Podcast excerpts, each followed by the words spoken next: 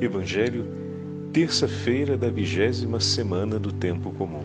O Senhor esteja convosco, Ele está no meio de nós. Proclamação do Evangelho de Jesus Cristo segundo São Mateus. Glória a vós, Senhor. Naquele tempo, Jesus disse aos discípulos: Em verdade, em verdade vos digo, dificilmente um rico entrará no reino dos céus. E digo ainda, é mais fácil um camelo entrar pelo buraco de uma agulha do que um rico entrar no reino de Deus. Ouvindo isso, os discípulos ficaram muito espantados e perguntaram: Então, quem poderá ser salvo? Jesus olhou para eles e disse: Para os homens, isso é impossível, mas para Deus tudo é possível. Pedro tomou a palavra e disse a Jesus: Vê, nós deixamos tudo e te seguimos. O que haveremos de receber? Jesus respondeu: Em verdade vos digo, quando o mundo for renovado e o Filho do Homem se tornar, se sentar no trono de sua glória, também vós que me seguistes, havereis de sentar-vos em doze tronos, para julgar as doze tribos de Israel. E todo aquele que tiver deixado casas, irmãos, irmãs, pai, mãe, filhos, campos, por causa do meu nome, receberá cem vezes mais e terá como herança a vida eterna. Muitos que agora são os primeiros serão os últimos, e muitos que agora são os últimos serão os primeiros. Palavra da salvação. Glória a vós, Senhor. Terça-feira da vigésima semana do Tempo Comum, em nome do Pai, do Filho e do Espírito Santo. Amém.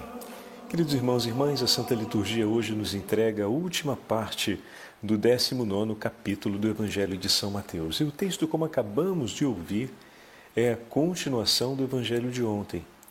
Após a narrativa da vocação do jovem rico, Jesus toma a palavra junto com seus discípulos e diz a eles: Em verdade, em verdade vos digo que um rico dificilmente entrará no reino dos céus. E vos digo ainda: é mais fácil um camelo entrar no buraco de uma agulha do que o rico entrar no reino dos céus. Ao ouvirem isso, os discípulos se impressionam. Na tradição antiga de Israel, a riqueza era sinal de uma grande bênção de Deus e sinal também de que aquela pessoa, aos olhos de Deus, era muito estimada e gozava de grande dignidade. Ao falar isso, não apenas o Senhor dá um novo ensinamento, ou introduz a percepção de um novo ensinamento em relação à riqueza e em relação à pobreza, como também leva os discípulos a se questionarem sobre o valor de cada coisa na vida deles. E olha que interessante. Quando pensamos em riqueza, geralmente pensamos em coisas muito grandes. Pedro vai logo na sequência do texto falar sobre aquilo que ele tinha como riquezas para si. O texto de ontem disse que o jovem tinha muitas posses e propriedades. Então pensamos em riqueza como uma realidade muito abastada, pessoa que tem realmente muito bem material e muitos patrimônios imobiliários ou mobiliários. Pedro tinha um barco uma família, uma estabilidade, uma certa estabilidade social. Tinham aqueles que serviam junto com seus barcos, então não se tratava de uma pessoa de todo as margens da miséria. Mateus, se pensarmos, deixou um cargo de que lhe possibilitava, por exemplo, excelentes recursos financeiros. João e seu irmão Tiago também deixaram uma sociedade com o pai e a barca, mas tudo isso ainda não é visto como, digamos assim, por nós como uma grande riqueza. Né? E não está comparável à suposta riqueza daquele jovem. É muito menos, ao que tudo indica, do que aquilo que aquele jovem provavelmente possuía. E aqui nós temos então um ponto-chave. Como assim, Padre? Pedro apresenta uma preocupação sobre tudo o que deixou para seguir o Senhor e ali estavam em suas riquezas. A riqueza está ligada a onde se liga o nosso coração. Como assim? Onde está o seu coração, ali estão as suas riquezas. O Senhor nos ensina isso e nos fala para pensarmos as coisas do céu, pensarmos as coisas eternas. E o nosso coração será rico de Deus. O grande risco ou perigo que nós podemos ter é ver o nosso coração apegado a tudo aquilo que é desse tempo e desse momento da nossa vida, de maneira que o nosso coração não mais se importa, busca e se apega àquilo que é de Deus. Às vezes a gente tende a acreditar que a riqueza como tal, enquanto os bens que nos pertencem ou que nos foram confiados, trazem em si um mal infuso, quando na verdade não é exatamente assim. Não traz o mal infuso. Se fossem preço de sangue, poderíamos dizer que trazem consigo uma maldição, ou seja, uma memória que precisa ser colocada diante de Deus e que precisa ser devidamente purificada na justiça e na verdade. Mas o que que o Senhor está nos falando objetivamente? Que as coisas desse tempo, bem como o amor que possamos vir a nutrir pelas pessoas que passam na nossa vida, podem configurar riquezas tão preciosas para o nosso coração que nós começamos a desprezar as riquezas de Deus. As riquezas de Deus são todas aquelas coisas que nos levam até Ele. Ou seja, são todos os dons que o Senhor nos concede, mas, sobretudo, aquilo que é a bênção do Senhor. Então, temos, temos algo. Antes de tomarmos a nossa refeição, confiamos aquele dom, fruto do nosso trabalho, fruto da oferta da caridade de um irmão pela nossa necessidade, nós o consagramos a Deus. Uma pessoa faminta sente a necessidade do alimento e pode ser muito agradecida por aquele que, em ato de amor e caridade, lhe entregou aquele alimento. E pode lançar-se sobre aquele prato de comida e comê-lo de uma forma voraz, sem pensar a outro senão a própria fome que sente. Aquele alimento foi uma riqueza num momento de penúria. Teve um valor e um significado na sua vida, mas muito limitado à sua necessidade imediata. Quando tomando nas mãos aquele alimento, rende graças a Deus, abençoa, agradece, pede a bênção do Senhor sobre aquele alimento, agradece ao Senhor pelo dom recebido agradece pelas pessoas que o ofereceram, pede pela vida e pela necessidade dessas pessoas. E olha que interessante, faz a fome esperar, porque ao fazer isso você está fazendo a fome esperar. Ao cumprir esses gestos, se percebe e se reconhece que a riqueza está em Deus. Que a riqueza vem das mãos do Senhor, que na sua infinita misericórdia move e pode realizar o impossível, move céus e terra e pode realizar o impossível.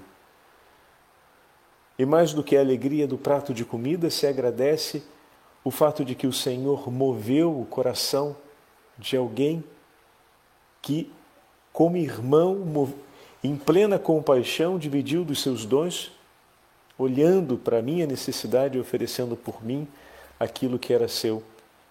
E hoje dou graças pelo alimento que tenho nas mãos, mas dou graças ainda mais porque o Senhor foi socorro por mim, sendo compaixão e misericórdia no coração daquele meu irmão. Estão percebendo?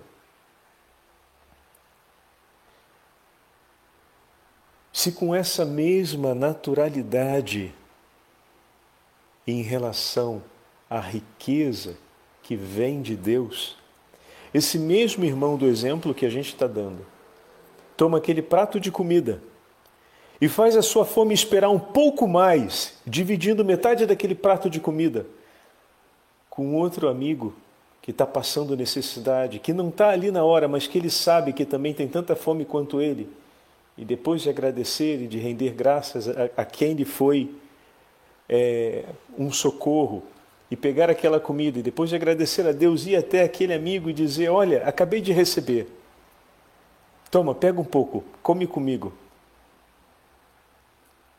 O tesouro está se multiplicando e sendo ainda maior. Vocês estão percebendo? Aonde está o tesouro? Qual é a riqueza do coração de um cristão? Não está nos bens, nem está não está infuso nos bens, nem está infuso sobre as relações. Mas está diretamente relacionado a Deus e a tudo aquilo que vem dele.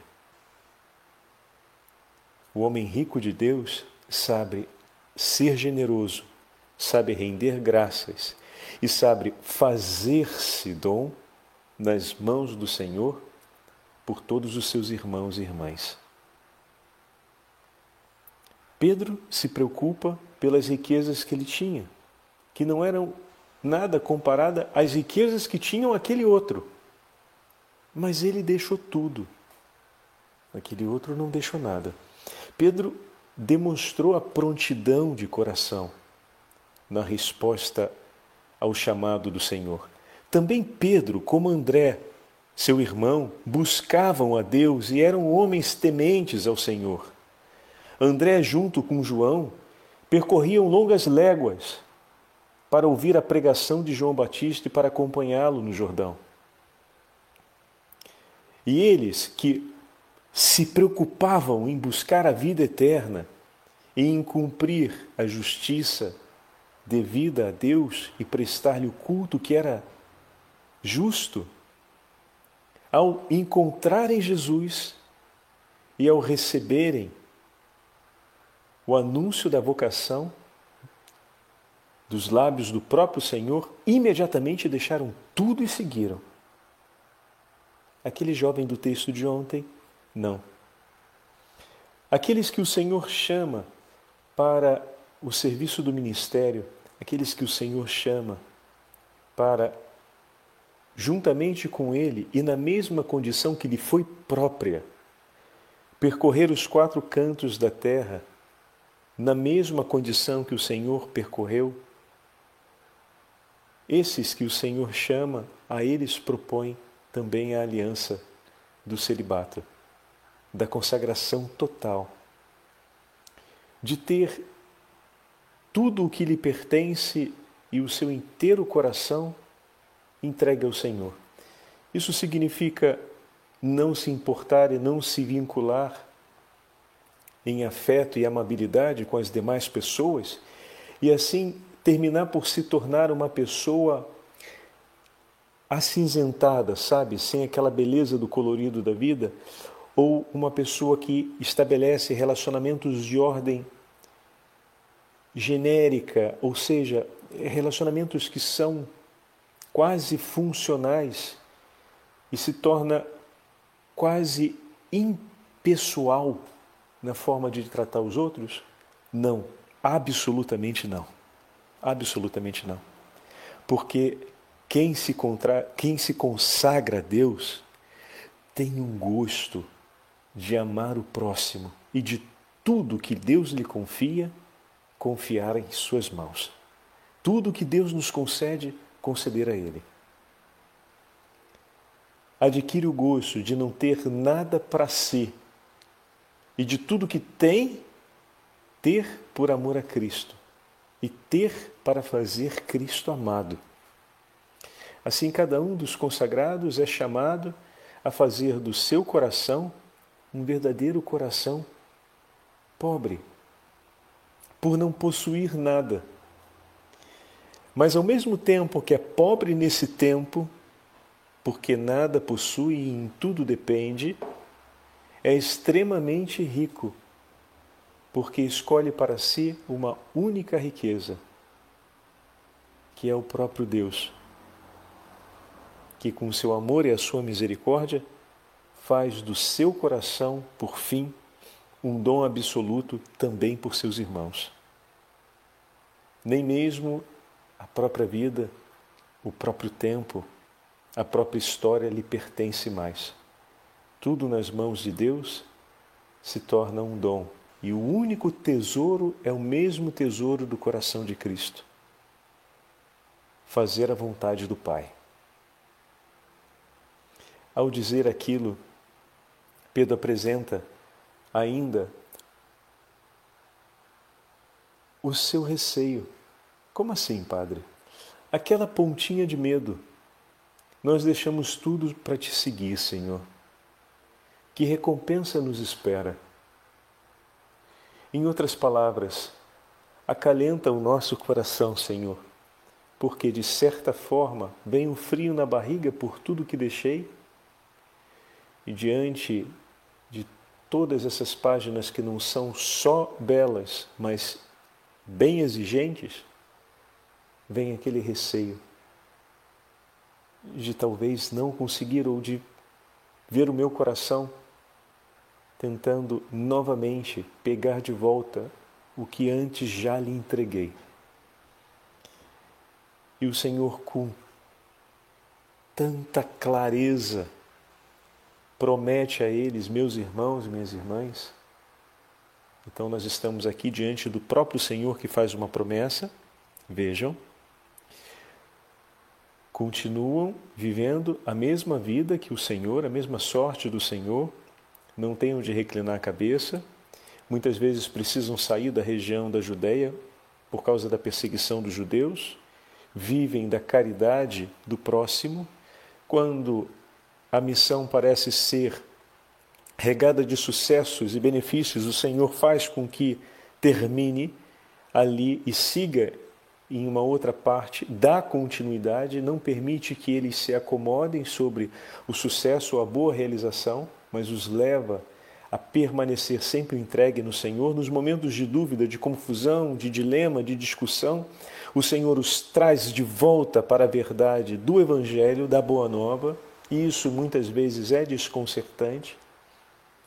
E eles estão vivendo esse ambiente, esse momento que tem a marca de suas tensões. A pergunta de Pedro é uma pergunta muito pertinente. E nós que deixamos tudo, Senhor, para te seguir. Às vezes a gente pensa no conceito de recompensa como um simples efeito de mérito pelo ato realizado mas a recompensa é a tomada de participação no privilégio daquele que nos entregou a sua palavra. Eles não estão deixando por conta própria, mas deixam porque Cristo diz para eles deixarem segui-lo. Então, eles vão tomar parte nas alegrias do seu Senhor. Como nas parábolas que o Senhor conta, como na parábola que ele contou a respeito do servo, que quando o Senhor volta, o chama para participar da sua alegria, a sentar na mesa com ele. E diz ainda mais: o próprio Senhor irá servi-los.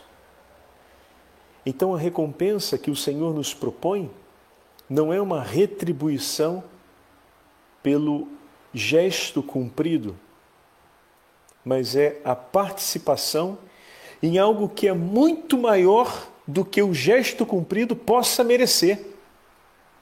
Porque é participar na glória do próprio Senhor, glória para a qual nenhum gesto que eu viesse a cumprir nessa vida, por mais heróico que fosse, se aproximaria dessa glória.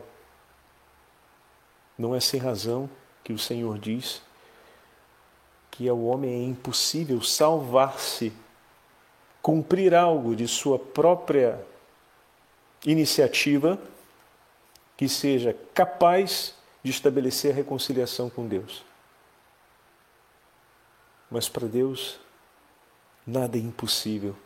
E Ele nos entrega seu próprio Filho para que, ouvindo a Sua voz e com humildade e obediência, seguindo os seus passos, possamos participar com Ele na glória que lhe é própria no reino dos céus. Por meio dele, nós seremos, nós somos salvos. Olha que maravilha!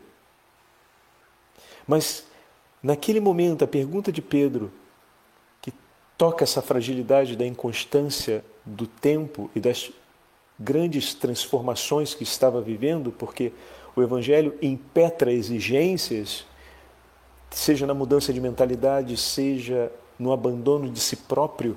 E Pedro estava vivendo aquele momento, a pergunta é oportuna. E a pergunta de São Pedro nos deu a graça de poder hoje olharmos juntos toda essa beleza que acabamos de dividir. E o Senhor diz para eles: assentarão no reino dos céus em tronos preparados junto ao Cordeiro. Meu irmão, minha irmã. Para eles que são de origem judaica, significa sentar à altura dos patriarcas, significa a mais alta proximidade ao próprio Deus. Significa que estarão na plena comunhão com o Senhor. Eles que deixaram tudo e obedeceram. Veja, o deixar tudo é efeito da obediência. Se eu não penso no amor que me leva a obedecer, o deixar tudo vai ser um peso que, como uma, uma bola de chumbo presa no pé, arrasta para a profundeza do mar. Está entendendo? A gente só consegue compreender o valor e o significado de uma renúncia quando afirmamos com clareza o valor e o significado da nossa escolha. Às vezes me preocupo que vejo alguns irmãos na vida consagrada fazendo o contrário, tentando explicar o valor da renúncia que estão vivendo, o valor dos sacrifícios que estão vivendo, sem fazer memória do significado e do valor da escolha que fizeram. E isso, com o tempo, se torna tão confuso e, ao mesmo tempo, dispersa tanto a sensibilidade do coração que agrega muito pouco ao heroísmo da própria perseverança da vida consagrada e termina dispersando. É preciso reafirmar o valor da nossa escolha e falar quantas vezes for necessário o significado dessa escolha para a minha vida. A renúncia nós a refletimos a partir da fé que renovamos no chamado que o Senhor nos fez. É ali que começa tudo. É voltar, é a partir do primeiro amor que nós olhamos para as dificuldades que a vida vai nos reservar ao longo do caminho. E naquele momento, o Senhor entrega uma promessa aos discípulos, que vai ser com certeza recordada no íntimo do coração deles em muitos momentos, como consolação para renovarem aquela primeira e imediata escolha que fizeram para seguir a Cristo não apenas a memória do testemunho do amor do Senhor por eles, mas também as promessas feitas pelo Senhor, como a gente já falou várias vezes, esses dois elementos, eles precisam ser recordados porque são fonte de consolação nos momentos difíceis, para quê? Para reafirmarmos a escolha que fizemos e para dizermos outra vez ao Senhor: sim, seja feito segundo a Sua vontade. Eu permaneço contigo, Senhor, onde quer que o Senhor vá por onde o Senhor me enviar, é contigo que eu permaneço e não quero outra coisa senão a tua vontade. Essa declaração não nasce sem essa passagem precedente na nossa vida, sem que haja esse momento. É importante. É, estamos fazendo na meditação de hoje uma grande reflexão sobre o laço da vida vocacional, o primeiro momento da vida vocacional é a renovação dessa aliança na vida vocacional. E nós temos, eu queria dividir com vocês um texto que ontem não tivemos a chance de dividir, porque ontem falamos bem intensamente aos casais que nos acompanham e às famílias que nos acompanham. Hoje o padre já está falando mais para os consagrados. Mas tanto o texto de ontem quanto o texto de hoje vale para todos nós batizados. Ontem a ênfase foi maior para a vida familiar e o padre chamou atenção para esse detalhe dentro do texto que fala sobre a radicalidade da entrega na vida consagrada, que é a parábola do jovem, o texto, perdão, dizendo do jovem rico.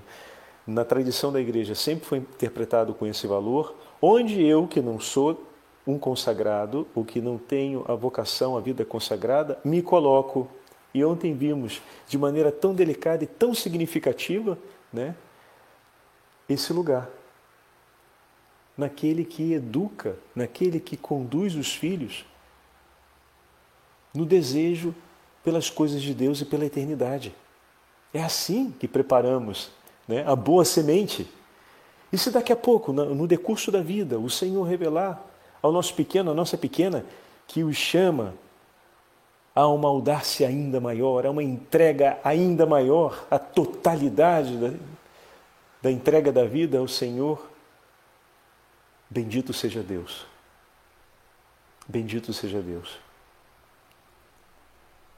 Então, víamos ontem um exemplo do rei Estevão da Hungria, e falando sobre esse mesmo, esse mesmo elemento que eu acabei de falar com vocês, eu queria trazer aqui, porque ontem tocamos bastante sobre esse aspecto, como orientar, como educar os nossos filhos para que eles sejam homens e mulheres que busquem as coisas de Deus, busquem a vida eterna, desejem as coisas do alto e ao mesmo tempo se abram, se abram de coração e se abram verdadeiramente para querer ouvir de Deus qual é o projeto de vida que Deus tem para eles.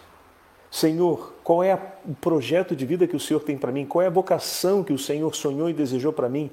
Fala, Senhor.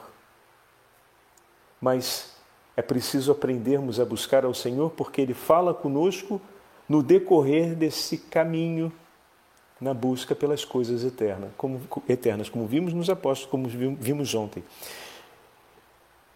Esse texto que eu vou ler agora, na conclusão da nossa meditação de hoje, foram os conselhos escritos por Santo Estevão a seu filho, o rei da Hungria.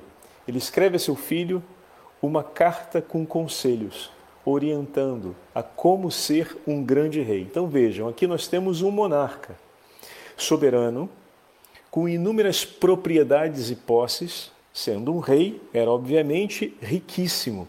E vamos ver como ele, sendo um pai de família, vive e ensina seus filhos a viver com todos os bens que o Senhor lhe concedeu e nós vamos ver nesse texto agora tudo aquilo que o Padre Fábio comentou na meditação de hoje.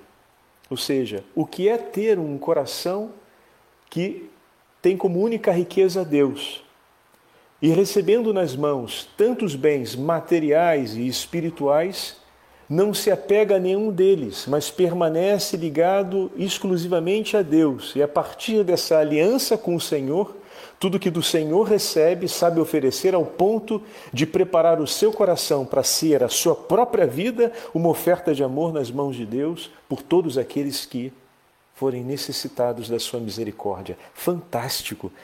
Essa é uma carta para nós termos gravada na nossa, na nossa memória, ou então separada em alguma parte, para lermos uma e outra vez e dizermos: Eu quero também deixar essa memória para os meus filhos. Eu quero ensinar aos meus filhos esse caminho. Então, que hoje nós possamos pedir a intercessão de Santo Estevão, da Hungria, para que Nos ajude, todos aqueles que são pais e mães que conduzem uma família, a saberem e a deixarem como testemunho, como herança para os seus filhos, esses conselhos que esse santo monarca deixou para o seu pequeno filho, a fim de que crescendo se tornasse um homem de Deus, como ele mesmo vai falar. É lindíssimo. Ouçamos. Escuta, meu filho, os ensinamentos de teu pai.